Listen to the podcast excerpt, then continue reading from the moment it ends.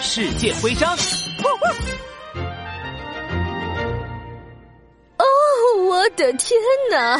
想不到端尾猫居然夹板成了棕熊威饼，哎，都怪我忘了检查一下棕熊威饼的帽子。哎呦呦，这怎么能怪你呢，天鹅女士？是短尾猫太狡猾了。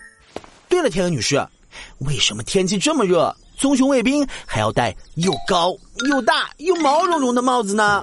看见那个帽子，我的脑袋就开始冒汗了。其实呢，棕熊卫兵的帽子是有来历的。这种高高的帽子叫熊皮帽。哦，熊皮帽。哦，是的，以前是法国士兵戴的，看起来特别威风。后来我们英国和法国打仗的时候，英国打了个大胜仗。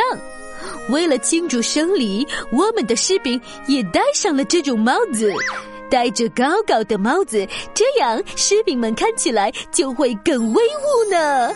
哎呦呦，原来是这样啊！我也想戴戴看了。啊啊哈哈哈！啊，这种帽子有三十厘米高，足足一斤多重呢。什么？三十厘米高？